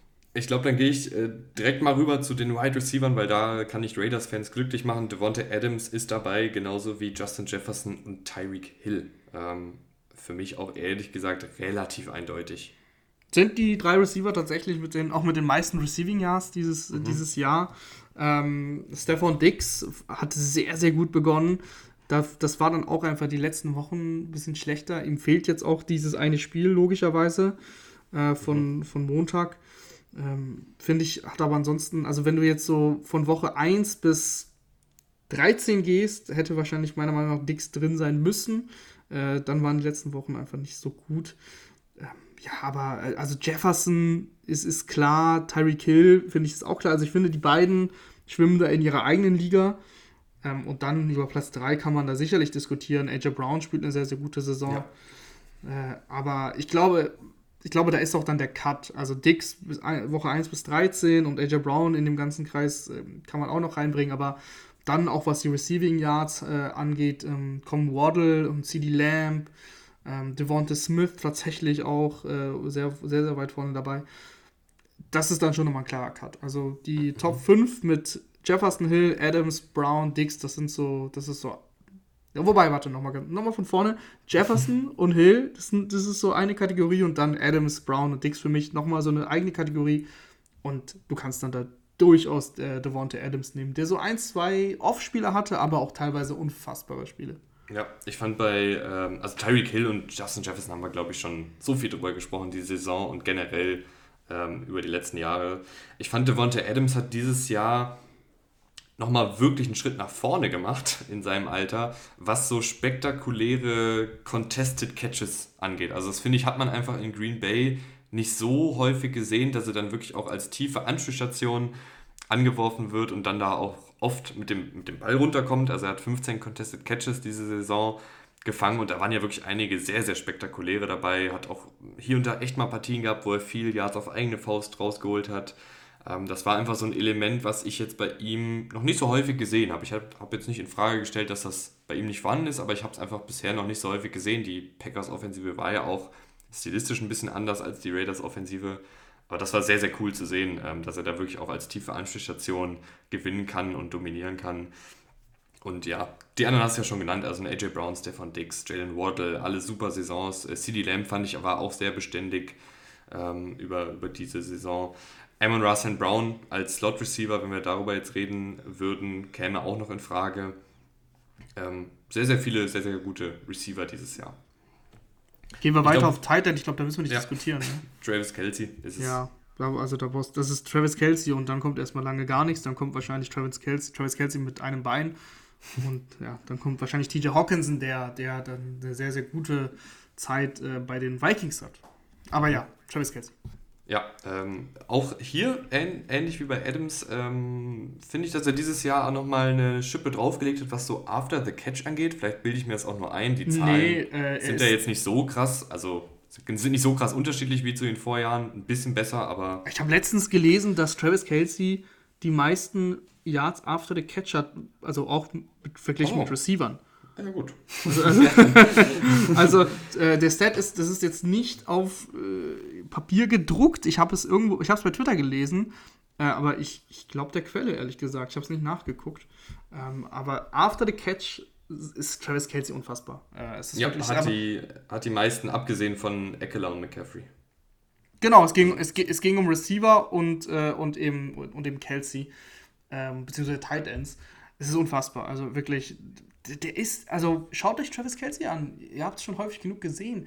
Wie er läuft, ähm, er läuft auch häufig so in so, in so Kurven, würde ich sagen. Also er macht das sehr, sehr gut. Er benutzt sein, sein Stiffarm sehr, sehr gut, äh, um, um Tackler abzuschütteln. Und da ist er natürlich ein, ein mega Viech, dass du erstmal umhauen musst. Äh, unfassbar in dem Alter, dass er, das, dass er das so noch drauf hat. Und wer die Chiefs Offense dieses Jahr gesehen hat, und ich glaube, Mahomes hat das auch angekündigt vor der Saison, so Fantasy-mäßig, ähm, sorry Jungs, aber da wird jede Woche ein anderer da quasi glänzen. Das hat auch fast so gestimmt, aber Kelsey, bei Kelsey halt nicht. Also Kelsey ist unfassbar. Ähm, es war klar, dass mehr Aufmerksam Aufmerksamkeit auf Kelsey fällt ohne Hill und er hat das genutzt sogar, um, um noch besser zu spielen. Offensive Line, die kriegen ja generell immer deutlich zu wenig Liebe ab. Ähm, ich habe jetzt keine ähm, keine zwei Left Guards oder zwei Left Tackles, die ich, wo ich den einen dann auf Right Tackle gestellt habe, sondern habe wirklich geguckt, ähm, von links nach rechts, wer dann auch auf der Position der Beste war. Äh, deswegen ist jetzt leider Larry Mitanza nicht dabei. Der wäre dann ansonsten mein Right Tackle, auch wenn er das nicht bei den Houston Texans gespielt hat. Sondern auf Left Tackle startet äh, Trent Williams, der einfach wieder eine super dominante Saison als Laufblocker hatte. Als Passblocker finde ich Larry Mitanzel einen Ticken besser. Mhm. Ähm, Trent Williams hat da hier und da sehr selten aber hat seine Probleme. Ähm, da finde ich Larry Tanzel einfach nochmal noch mal abgebrühter, nochmal auf einem höheren Niveau, nochmal technischen Ticken sauberer. Aber was Trent Williams im, im Laufblocking mitbringt ähm, und auch so als, als Type einfach in dieser Offensive Line, da, da führte in meinen Augen halt kein richtiger Weg drum herum. Deswegen Left Tackle ist bei mir Trent Williams. Ja, gehe ich absolut mit. Ähm, unfassbar guter Laufblocker letztes Jahr ja schon gewesen. Bei den 49ers passt er auch sehr gut rein super, super fit in dieser Offense. Und ich meine, die 49ers, äh, die kommen, kommen über, ihre, ihr, über ihr Laufspiel. Aber auch jetzt mit, mit Brock Purdy lässt er da kaum Pressure zu. Insgesamt äh, nur 14 Pressures über, die, über das ganze Jahr zugelassen. Äh, es ist einfach, ja, stocksolide. Also, stocksolide ist noch zu negativ. Also, er ist einfach überragend eigentlich. Mhm. Ähm, Left Guard, glaube ich, so ziemlich der unspektakulärste Joel Petonio von den Cleveland Browns. Ähm, seit Jahren einfach super mhm. beständig mhm. als Passblocker, technisch sehr, sehr gut. Hatte hier und da ähm, gegen die Dolphins, kann ich mich erinnern, hatte er ein bisschen Probleme. Aber ansonsten einfach äh, sehr, sehr konstant. Ähm, als Laufblocker auch sehr, sehr konstant. In diesem Scheme ist er sehr, sehr gut. Aber viel mehr kann man zu ihm nicht sagen. Er ist einfach, ist einfach stocksolide seit, seit Jahren, seitdem er eigentlich ja. zu den Cleveland Browns 2014 gekommen ist. Absolut. Ähm, die, die Offensive, die, das Rushing äh, der Cleveland Browns ist ja auch seit Jahren richtig gut. Er ist der Hauptgrund dafür. Und das hat er dieses Jahr jetzt fortgeführt. Äh, Nick Chubb, wie gesagt, eine sehr, sehr gute Saison. Ähm, vor allem die ersten, ja, bis Watson kam. Ähm, dann ist es, warum auch immer, ein bisschen abgeflacht. Äh, aber ja, Bitonio ist auf jeden Fall einer der Hauptgründe für das Laufspiel der, der Browns. Left Tackle hatte ich eben schon Larry Tanzel genannt, übrigens auch Andrew Thomas von den Giants, äh, kann man an der Stelle mhm. auch nochmal kurz nennen. Äh, sehr, sehr gute Saison gespielt. Auf Center freut mich besonders. Ich habe mich für ihn entschieden. Ähm, ich kann jeden verstehen, der sagt, äh, ich nehme Humphrey von den Chiefs, aber ich habe mich für Jason Kelsey entschieden. Ja. Das alte Eisen zusammen mit seinem Bruder im Team. Äh, Wahnsinn, wie der Typ noch spielt. Ich finde auch tatsächlich, dass er nochmal eine Schippe draufgelegt hat als, als Passblocker. Da hatte er hier und da mal in vergangenen Jahren Probleme mit mit Power, weil er halt etwas leichter und etwas kleiner ist äh, als Center. Aber da ist er irgendwie diese Saison nochmal einen Ticken stabiler geworden. Ich, ich kann es nicht erklären, woran es liegt, aber irgendwie ist es einfach nochmal einen Ticken stabiler. Und was er halt mitbringt, was sich halt nicht messen lässt, ist diese Spielintelligenz. Also, wenn man sich die Eagles Offensive Line anguckt, seit Jahren sind da sehr, sehr selten irgendwelche Abstimmungsfehler, da sehr, sehr selten kommt da irgendwie ein freier Blitzer durch, es sei denn, es sind einfach mehr Blitzer als, als Pass Protector. Aber diese Offensive Line ist einfach sowas von intakt und das ist ja auch große, große Auf, ein großer Aufgabenbereich äh, des Centers und da ist Jason Kelsey einfach tipptopp und deshalb ist er bei mir im Team des Jahres. No doubt, also gar kein Zweifel. Ähm, Riesenfan von Kelsey und äh, du hast alles gesagt. Ich, ich möchte noch ganz kurz einfügen, äh, auch ein großer Grund dafür, dass, dass Jalen Hurts jeden Quarterback-Sneak auf dieser Welt schafft. Ähm, klar, dass, dass Siriani äh, mit diesem, mit diesem Anschubsen, das ist auch ein Grund, aber Das, äh, da muss auch ein guter Center sein. Der, der Exchange passt immer, da gibt es nie irgendein Problem. Äh, und das, das sind Kleinigkeiten, aber das gehört auch dazu. Und deswegen gar keine Frage. Right Guard, jemand, der seit Jahren schon deutlich zu wenig Aufmerksamkeit bekommt. Äh, ähnlich wie Joel Betonio, vielleicht kein großer Name, aber ein großer Spieler. Äh, Chris Lindstrom von den Atlanta Falcons. Äh, Gucke ich sehr, sehr gerne. Vielleicht bin ich deshalb auch so ein bisschen verliebt noch in, in Arthur Smith, weil ich mir eben sehr, sehr viele von den ähm, Laufspielzug, Schema von dem schematischen Aufbau der Laufspielzüge mhm. angucke, weil da ist Chris Lindstrom, sticht halt wirklich immer heraus. Also, ich glaube, es hilft ähm, ihm. Großartig. Ja, sorry. Ähm, es, es hilft ihm, dass sie noch mehr laufen als sonst. Also, dass sie, mhm. dass sie eben dieses, äh, diesen Quarterback-Wechsel hatten. Er hatte letztes Jahr und die Jahre davor allgemein schon Probleme gegen den Pass. Ähm, da hat er immer schon für einen Mit Guard, dem Pass ja eher. ja, genau, mit dem Pass. Du hast recht. Mit dem eigenen Passspiel. Mit dem eigenen Passspiel, ja, hatte er Probleme. Ähm, ist einfach nicht der allerbeste, also allerbeste Pass-Blocking-Guard. Aber sie haben dieses Jahr viel mehr aufs Laufspiel gesetzt und er hat sich aber auch als äh, Pass-Blocking Guard weiterentwickelt. Ähm, dieses Jahr nur neun Pressures zugelassen äh, und ansonsten eben im, im, Laufspiel einfach überragend. Aber das ist, das ist, wie du schon meintest, schon die letzten Jahre so gewesen. Äh, von daher auch das eine Wahl, die ich auf jeden Fall so unterschreiben kann. Ja, das sticht bei mir vor allen Dingen immer raus. Der ist super agil auf den Beinen, ist natürlich dann, also ist halt auch ein bisschen leichter, ähnlich wie bei Jason Kelsey, hatte dann auch hier und da mal Probleme in der äh, Pass Protection, aber weil er dann eben vergleichsweise leicht ist und so flink auf den Beinen, ähm, super, was der da für, für Block setzen kann und auch was der für eine Reichweite hat, also sehr, sehr oft ähm, Übrigens, ist er da ähm, derjenige, der auf Linebacker geht, ja? Wenn wir nach PFF gehen, da ist er mit weitem Abstand ähm, der beste Guard äh, vor, allem, vor allem, wenn du, wenn du eben unterscheidest zwischen Left Guard und Right Guard, äh, dann hast du natürlich, äh, du hast Betoni auf 2 und, und Lindström mit, also von der, von der Note her, äh, 95 und Betonio 86 und dann kommt der nächste mit 80, Tevin Jenkins ähm, von, den, hm, von den Bears. Auch interessant. Also, du hast laut PFF, muss man dazu sagen, ähm, dieses Jahr jetzt nicht so das mega Guardplay gehabt und da sticht Lindström vor allem extrem raus. Wer auch rausgestochen hat, äh, war Right Tackle äh, Lane Johnson, auch von den Eagles, äh, also zwei Eagles-Spieler jetzt hier im Team. Ich glaube, das ist auch dann hier, kannst du auch Tristan Wirfs nehmen, der eine wirklich sehr, sehr gute Saison gespielt hat, leider dann verletzt war. Jetzt kommt er ja vielleicht nochmal zurück, ähm, je nachdem, ob die Bucks in die Playoffs kommen oder nicht. Ähm, Lane Johnson war aber halt auch einfach wieder top. Also großartiger Laufblocker, super, super intelligent und schnell und physisch als Passblocker. Also astrein, astreiner Right Tackle. Also ich habe ja sogar schon, ähm, man muss sagen, es war auch eher ein Spaß, aber ich habe ja schon äh, Lane Johnson der MVP-Conversation gehabt. ähm, also nicht ich, sondern ich habe es gelesen. Einfach nur, weil, weil Lane Johnson äh, ist, hat quasi gespielt und Jalen Hurts ist ausgefallen und Gardner Minshew sah trotzdem äh, zumindest solide bis gut aus. Und dann ist Lane Johnson ausgefallen und Gardner Minshew ist auch quasi leistungstechnisch ausgefallen. Von daher, ähm, das, das war jetzt, das war jetzt so ein, so ein Witz in der NFL-Bubble. Aber an sich von der Leistung her hat gar keinen Sack zugelassen dieses Jahr. Ähm, neun Pressures als Right Tackle ist auch unfassbar gut. Von daher, ähm, die Eagles sind auch, die Eagles sind einfach auch so gut in der Saison, dass ich finde, dass man da den eben bei solchen Teams der Saisons Beachtung schenken muss. Und die Offensive Line ist ein großer Part. Wir haben ja schon Kelsey, aber ich finde es durchaus berechtigt, da noch einen Spieler drin zu haben. Gehen wir rüber zu den Jungs, die für ordentlich Pressure sorgen sollen, nämlich zur Defensive. Ähm, angefangen im Herzstück der Defensive, der Defensive Line, äh, in der Mitte mit ähm, Dexter Lawrence und Chris Jones. Äh, Dexter Lawrence von den Giants, äh, Chris Jones von den Kansas City Chiefs. Zwei sehr unterschiedliche Spieler. Dexter Lawrence wirklich einen 340, 350 Pfund äh, Nose Tackle, Schrägstrich Defensive Tackle, der diese Saison aber wahnsinnig abgerissen hat als Abrissbirne. Also super gegen den Lauf, zieht immer zwei Leute auf sich und als Passrusher wirklich gefährlich. Also man denkt ja manchmal bei den etwas ähm, voluminöseren Jungs, dass das jetzt äh, Spieler sind, die nur über ihre Power kommen, die dann einfach nur anschieben und die Pocket so verkleinern. Aber was Dexter Lawrence da teilweise an Pass-Rush-Moves rausgehauen hat, ähm, war wirklich echt gut. Und wie flink er dann auch auf den Beinen ist, dafür, dass er so viel Masse mit sich trägt, ähm, das war wirklich beeindruckend. Und da war er sehr, sehr gefährlich, äh, eigentlich die ganze Saison über. Also Dexter Lawrence ein Spieler, der meiner Meinung nach eh noch ein bisschen zu wenig Anerkennung bekommt, ähm, aber diese Saison wirklich top, top gespielt hat. Über 60 Pressures. Ähm, mhm. Ehrlich gesagt, das hatte ich so nicht auf dem Schirm.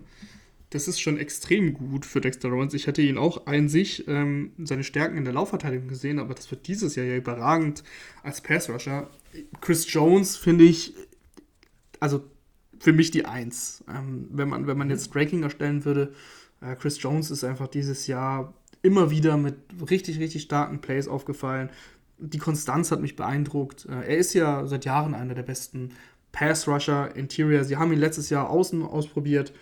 Da waren wir beide sehr, sehr schnell einer Meinung, dass das eher nichts ist. Und die Chiefs haben dann auch gesagt, nee, kommen wir ziehen dich wieder zurück nach innen. Und da, da macht er einfach richtig, richtig Radau. Äh, ich muss Quinn Williams reinwerfen. Das war meine Football-Rausch-Rakete vor der Saison. Und ähm, den hätte ich da auch gern gesehen, aber an den beiden führt, glaube ich, kein Weg vorbei, wenn man sich die, die Leistung, ja, wenn man sich die Leistung anschaut. Ähm, ja, Chris Jones ist, glaube ich, einfach als reiner Pass-Rusher nochmal auf einem anderen Level. Äh, mhm. Selbst wenn Dexter Lawrence jetzt so viele Pressures gesammelt hat. Man muss dazu, und, dazu sagen, ja. sorry, äh, ein Lawrence kriegt eine andere Aufmerksamkeit als ein Chris Jones. Und Chris mhm. Jones wird häufiger gedoppelt als ein Dexter Lawrence. Ja, obwohl Lawrence auch wirklich oft äh, die Double Teams auf mhm. sich zieht. Aber Lawrence hat, das wollte ich gerade sagen, hat, würde ich sagen, auch noch ein paar bessere Pass-Rush-Kollegen. Also bei den Chiefs ist ja äh, Chris Jones dann ja doch über weite Strecken der Alleinunterhalter. Mhm. Auf Edge äh, habe ich mich für Nick Bosa und Micah Parsons entschieden. Äh, zwei Spieler, die finde ich nicht unterschiedlicher sein können. Also du hast Nick Bosa, der natürlich auch ein super Athlet ist, aber der auch echt über seine Technik kommt, über seine Spielintelligenz, äh, über die Art und Weise, wie er Offensive Tackles liest und attackiert und dann auch auf die Offensive Tackles reagiert äh, und sich die Schwächen raussucht und dann so ganz taktisch clever äh, am Offensive Tackle vorbeikommt und dann hast du Micah Parsons, der sagt, äh, hier ist mein Tempo, hier ist meine Power und versuch mich mal zu stoppen. Also mhm. da ist noch nicht so super viel Technik da, äh, vergleichsweise, aber der, der Typ gewinnt halt einfach mit, mit schierer Physis und äh, davon hat er eine ganze Menge und er feilt auch an seinen Pass-Rush-Moves, also das, das wird auch besser. Aber in erster Linie gewinnt er halt, weil der einfach physisch so dominant ist, so schnell ist, so agil ist. Ähm, auch ein sehr gutes Gefühl dafür hat, wann er zum Beispiel mal durch die Mitte abbiegen kann und wann er ähm, über Außen dann kommt. Also das ist wirklich ähm, sehr, sehr interessant, wie die beiden Pass-Rusher, die jetzt beide hier als Edge-Rusher gelistet sind, ähm, zum Quarterback kommen. Ja, also bei Parsons ist es unfassbar beeindruckend, weil er ja kein Edge-Rusher an sich war. Er kam in die Liga als Linebacker, als unfassbar guter Blitzer. Ähm, da hat man aber jetzt nicht erwartet, dass er jetzt konstant auf, auf Edge spielt. Und das, das war ja dann auch letztes Jahr notgedrungen so ein bisschen. Ähm, und es hat einfach unfassbar gut funktioniert. Und dass das jetzt an der Position sein muss, das ist, das ist dann seitdem halt eben auch klar. Äh, Nick Bosa, ja, ich bin auf jeden Fall mit beiden total d'accord. Nick Bosa ist einfach auch unfassbar stark. Also wie, wie, wie oft er Konstanz ist einfach, finde ich da auch. Das ist so, so häufig Konstanz ist das Entscheidende. Aber ich finde gerade bei Pass-Rushern noch mehr. Ähm, es ist einfach was anderes, wenn du, wenn du durch ein Jahr gehst, ähm, wie Nick Bosa, der jetzt zum Beispiel ähm, die Liga anführt mit 17,5 Sex, also ein unfassbarer Wert, ähm, aber dann hatte er in einem Spiel irgendwie 6-6. So, das, ist halt, das ist halt schon was anderes, äh, das muss man irgendwie anders gewichten, finde ich, als wenn du eben beständig den Druck machst. Äh, er ist der, der Leader, glaube ich, auch was Pressures angeht in, der, in, die, in dieser Saison. Und äh, wenn ich mit so seine Spiele durchgehe, hat er in 1, 2, 3 Spielen keinen Sack gehabt. Von, von 16. Also das ist dann auch einfach sehr gut. Ein paar andere Spieler kommen da natürlich auch immer in Frage. Äh, Miles Garrett hatte wieder eine tolle Saison. Ähm, also Darius Smith hatte eine sehr, sehr gute Saison. Max Crosby hatte eine sehr gute Saison. Äh, Brian Burns hatte eine sehr gute Saison. Also da gibt es schon noch ein paar andere Passer. Schon Matthew Judon fällt mir noch spontan ein, der wirklich gut gespielt hat. Aber ich fand Bosa und Parsons ähm, und Garrett vielleicht noch rein, waren so die drei, die für mich am dominantesten waren über diese Zeit mhm. äh, insgesamt. Mhm. Gehen wir rüber zu den Linebackern und das fand ich ein bisschen schwierig, weil Linebacker zu bewerten ähm, ist ja generell immer so ein bisschen die Frage, was bewertet man da? Also da kannst du ja bewerten, wie gut ist er in der Box, äh, wie spielintelligent spielt er, äh, ist er gut als Blitzer. Also es gibt ja ist er gut in Coverage, ist er gut als Tackler, ist er gut in der Laufverteidigung. Also da gibt es ja ganz, ganz viele Kriterien, die da reinspielen. Und letztendlich habe ich mich für zwei alte Hasen entschieden. Äh, der eine ist noch nicht ganz so alt, aber der andere ist auf jeden Fall schon Ü30. die mir einfach vom Gesamtpaket sehr, sehr gut gefallen haben, die auch sehr, sehr gut in Coverage agiert haben, die super physisch gegen den Lauf gespielt haben, die einfach spielintelligent sind, die ihre Defensiven anführen, ähm, die das Kommando haben und die einfach auch sehr, sehr viele Aufgabenbereiche abdecken müssen in dem schematischen Aufbau ihrer Defensive. Und das sind Levante David und äh, Fred Warner von den San Francisco 49ers, beziehungsweise von den Tampa Bay Buccaneers ist Levante David. Das sind meine beiden ähm, Linebacker in diesem Team. Ja, ich bin von beiden Spielern ein, ein sehr, sehr großer Fan. Levante David seit Jahren ähm, ist er in der NFL, 2012 schon dazugekommen ähm, und ist einfach unfassbar konstant und ist in der, in der Pass-Coverage sehr, sehr gut. Er gibt Devin White diese Möglichkeiten, die Devin White ja gerne nutzt, ähm, da als Blitzer und, und ich sag mal so, Devin White geht ja gerne mal ein Risiko ein, wenn er Linebacker spielt und, und möchte das Tackle for Loss forcieren und er ist so die, die, die ganz, ganz große Sicherheit dahinter, Levante David ähm, der dann eben dafür sorgt, dass dann auch nichts passiert, falls White mal ja, zu aggressiv ist. Äh, und ansonsten auch ähm, seine Qualitäten überall, kann auch mal den, den Quarterback rushen, äh, ist ein solider Laufverteidiger, aber in der Coverage ist er einfach richtig gut. Äh, und Fred Warner, das gleiche, was wir schon bei den, ähm, bei den, bei den Eagles meinte, diese 49ers Defense ist einfach unfassbar seit, seit Wochen. Äh, lustigerweise, ähm, ich, war ja, ich war ja bei den 49ers dieses Jahr gegen die, gegen die Chiefs und da haben sie über 40 Punkte kassiert. Ähm, und seitdem haben sie jedes Spiel gewonnen. Und äh, seitdem war auch die Defense bis auf letzte Woche jetzt gegen die Raiders erstaunlicherweise, aber sonst auch die Defense einfach überragend. Ja, und Fred Warner ist einfach ein ganz, ganz großes Puzzlestück als, als Mittellinebacker. Äh, geht da auch voran, ist da der Leader des Teams äh, in der Mitte des Feldes. Und auch auch Fred Warner hat für mich kaum eine Schwachstelle. Und deswegen äh, kann ich da auch sagen, klar, da, bei Linebacker ähm, hätte man jetzt auch noch einen Bobby Wagner zum Beispiel reinwerfen können, der eine sehr, sehr mhm. gute Saison spielt. Ähm, da gibt es schon noch ein paar andere Namen, die man, die man nehmen könnte. Äh, aber die beiden, also im Endeffekt muss man sich auf zwei, ja, auf zwei einigen und die beiden sind einfach sehr, sehr gut. Man hätte hier auch noch einen Drake Greenlaw nehmen können äh, und dann mit, mit zwei 49ers äh, Linebackern spielen können. Also auch der sehr, sehr gute Saison. Aber ich fand einfach, dass Levante David und Fred Warner vom Gesamtpaket und was sie so leisten, äh, diese Saison wirklich spitze waren. Mhm. Cornerbacks äh, haben wir zwei Youngster äh, auf Outside Cornerback und einer davon ist ein Rookie. Source Gardner und Pat Sertain für mich auch hier relativ klar, dass die beiden die besten Outside Cornerbacks waren dieses Jahr. Ja, äh, gehe ich auch mit. Äh, gerade Source Gardner für mich die klare Nummer 1, unfassbar. Als, als Rookie, ähm, was, er, was er da gezeigt hat, ist schon jetzt einfach richtig abgebrüht, lässt kaum was zu. Insgesamt 300 Yards in Coverage zugelassen.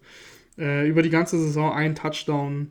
Äh, hatte ja im College gar keinen Touchdown zugelassen. Also PFF sagt, dass er einen Touchdown zugelassen hat. Ich glaube, wenn du mit, wenn du mit Gardner selbst sprech, sprechen würdest, würde er wahrscheinlich sagen, ja, ja, nur weil ich der Nächste dran, Nächste war, der da in der Nähe war, heißt das nicht, dass meine Schuld war. Aber äh, Source Gardner, der nimmt auch jede Woche einfach den Nummer 1 Receiver als Rookie und meldet den ab. Das ist einfach, das ist einfach richtig gut. Ähm, letzte Woche war es dann DK Metcalf, der nur einen Catch hatte für, weiß ich nicht, drei Yards oder so. Nicht viel auf jeden Fall.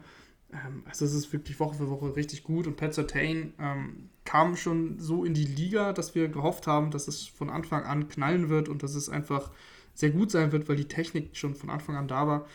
Und äh, das bestätigt der Broncos über weite Strecken der Saison eine sehr gute Defense und äh, Pat Sertain einer der besten Cornerbacks der Liga jetzt schon in seinem zweiten Jahr.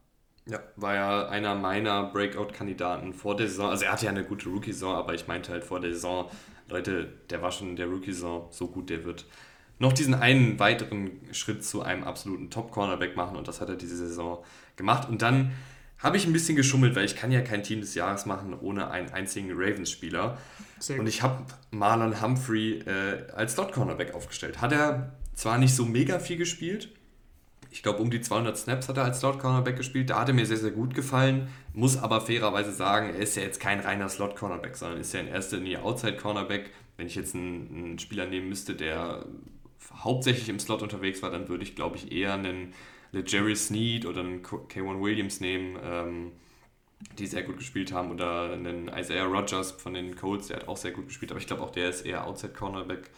Ähm, aber ich habe mich für Marlon Humphrey als Slot-Cornerback entschieden, weil in der limitierten Anzahl an Snaps, die er da gespielt hat, hat er mir sehr gut gefallen. Und generell hat er mir diese Saison auch sehr gut gefallen. keinen Touchdown zugelassen.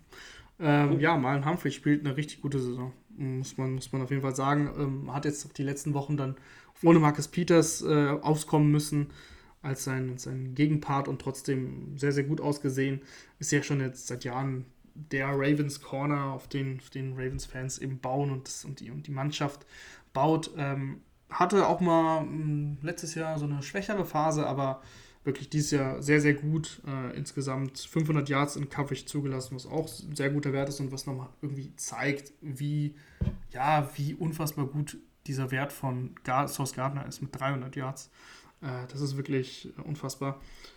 Nee, und, und ansonsten seine, seine Stärke auch ähm, wieder gezeigt jetzt als äh, jemand, der Big Plays, Big Plays forcieren kann. Hat jetzt äh, insgesamt drei Interceptions, hat auch schon, hat auch drei Sacks gesammelt ähm, und hat jetzt letzte oder vorletzte Woche wieder seinen berühmten Fruit Punch ausgepackt.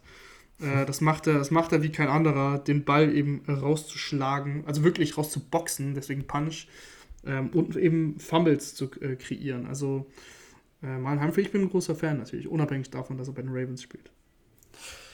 Auf Safety habe ich mich echt schwer getan, weil auch hier ist ähnlich wie bei den Linebackern ähm, immer eine Frage, was man so stilistisch will. Ich habe mir jetzt äh, einen Free Safety und einen Strong Safety gepackt, obwohl der Strong Safety echt äh, sehr, sehr viele verschiedene Rollen ähm, einnimmt. Aber ich fange mal an mit Minka Fitzpatrick auf Free Safety, der einfach eine Top-Saison gespielt hat, da als, ähm, ja, als sozusagen Playmaker in der Pittsburgh Defense, äh, der da wirklich auch sehr, sehr gut gegen den Lauf spielt, äh, sehr, sehr guten Tackles setzt und dann aber auch in der Pass-Coverage super spielintelligent ist, auch seine Interceptions gesammelt hat ähm, und einfach ja, äh, eine tolle Saison rundum gespielt hat und deshalb äh, habe ich mich bei ihm ehrlich gesagt nicht sonderlich schwer getan, ihn reinzustellen. Ja. Nur Strong Safety hat mir ein bisschen mehr Aufgabe, Aufgaben bereitet. Also Fitzpatrick auf jeden Fall, gehe ich mit. Ähm, sechs Interceptions auch gesammelt. Äh, und wie du gesagt hast, eigentlich keine Schwachstelle im Spiel. Strong Safety äh, habe ich mich nicht erst nach diesem Spiel am Wochenende ähm, für Kai Dagger entschieden. Ist, äh, glaube ich, noch jemand, der jetzt nicht so ganz so große Publicity hat, äh, aber einfach ein so variables Puzzlestück äh, für Bill Belichick, der so ein bisschen von allem übernimmt. Also der taucht mal in der Defensive Line auf, ist dann da an der Line of Scrimmage unterwegs, dann ist er mal als Box Safety unterwegs, ähm, dann ist er mal mehr oder weniger in Man-Coverage gegen einen Tight End oder gegen einen Slot-Receiver, dann ist er mal auf zufällig äh, als tiefer Safety aufgestellt. Also der muss so viel machen. Ähm, hier und da hat er dann da auch seine kleinen Patzer, weil er einfach so viele verschiedene Aufgabenbereiche erfüllen muss und, und lässt dann mal einen Touchdown zu. Das, das ist passiert, das ist auch am Wochenende passiert. Aber der hat einfach so viel zu tun in dieser Patriots Defense, äh, in dieser Patriots Defense, dass es auch noch fast schon normal ist, dass da hier und da mal äh, ein kleiner Aussetzer kommt. Aber er gibt dir halt so viel in sein, mit seiner Positionsflexibilität und er hat auch seine Playmaking-Skills, also die Interception gegen die Raiders, wo er den Screen Pass beispielsweise liest, das war großartig. Das war ja dann auch ein Pick 6, wenn ich mich nicht irre. Mhm. Ähm, und ja, einfach äh, jetzt auch gegen die Dolphins hat er einen, einen sehr, sehr schönen Pick. Also ein richtiger Playmaker in der Defensive, der, der richtig rumgeschoben werden kann und ähm, durch seine Positionsflexibilität dieses Jahr wirklich beeindruckt hat und deshalb in meinem äh, Team des Jahres gelandet ist. Ja, kann ich auf jeden Fall verstehen. Also bin ich auch total d'accord mit. Ich mag auch Dagger einfach. Du hast es schon gesagt, er ist ein Playmaker, er macht Splash Plays und ähm, er ist ein wichtiger Bestandteil dieser Patriots Defense, die schon sieben Defensiv-Touchdowns dieses Jahr äh, aufgelegt hat. Das ist schon echt mhm. ein ex extremer Wert. Dazu kommen noch zwei Special Teams Touchdowns. Also sie haben neun Touchdowns ähm, ohne Offense aufgelegt sozusagen. Das ist schon extrem krass. Und Dagger war in den letzten Wochen, finde ich, auch total auf einem aufsteigenden, aufsteigenden Ast. Ähm, ist, ist ein richtig guter Laufverteidiger, aber hat sich auch wirklich gemacht, was, was, was das Passspiel angeht. Wer da auch natürlich immer noch äh, ein Wörtchen mitzureden hat, ähm, ist eigentlich eine ganze Reihe an Spielern, aber auch ein Derwin James hat wieder eine sehr gute Saison gespielt. Nicht ganz so auf dem Elite-Niveau, was man von ihm gewöhnt war. Also hier und da wurde er schon mal geschlagen. Aber auch er hat halt echt auch sehr, sehr viel zu tun in dieser Chargers-Defensive mit seiner Rolle halt. Ähm, sie, sie muten ihm da immer sehr, sehr viel zu und er erfüllt da meistens seine Pflicht. Äh, Kevin Bayard, ähnliches Bild, äh, auch der mit einer sehr, sehr guten Saison. Ähm, da gibt es ein paar Safeties, die da in Frage kommen. Ich habe mich jetzt einfach für Kyle Dagger entschieden, weil ich fand, dass er da wirklich durch seine Playmaking-Skills ähm, einfach, ja, einfach hier und da nochmal ein Play mehr gemacht hat als die anderen. Ja, ja, klar, ist ja auch völlig in Ordnung. Gehe ich auch mit. Und Derwin James hatte halt sechs äh, Penalties. Das war dann auch was, wo ich gesagt habe, okay, war dann hier und da mal ein bisschen grabby oder hatte er auch die eine Ejection ähm, gegen, ich weiß gar nicht mehr, gegen wen es war. Das war jetzt gegen die Colts. Ich glaube, gegen oder? die Colts, ja. ja. Ähm, aber wie dem auch sei, äh, ihr könnt gerne mit uns äh, diskutieren. Das, das war das Team des Jahres, äh, mein Team des Jahres. Rahman hat ja hier und da auch ein bisschen Kontra gegeben. Äh, wen haben wir vergessen? Wer muss rein? Wer ist vielleicht auch genau richtig platziert? Vielleicht seht ihr auch einen Kai Dagger ähnlich gut wie ich. Ähm, und seid froh, dass er mal ein bisschen Anerkennung bekommt. Schreibt uns sehr, sehr gerne auf Instagram und wir freuen uns, wenn ihr dann nächste Woche wieder einschaltet, beziehungsweise ja dann jetzt schon in den kommenden Tagen, weil ich werde ja äh, ein kleines Headcoach-Kandidaten, ähm, eine kleine Headcoach-Kandidaten-Folge aufnehmen. Ja, da bin ich gespannt, da höre ich auf jeden Fall rein. Bis dahin, Raman. Bis dahin. Fürs, fürs, Mitarbeiten. Danke fürs Zuhören an alle, die zugehört haben. Bis hierhin. Äh, mal wieder eine längere Folge. Ciao, ciao. ciao.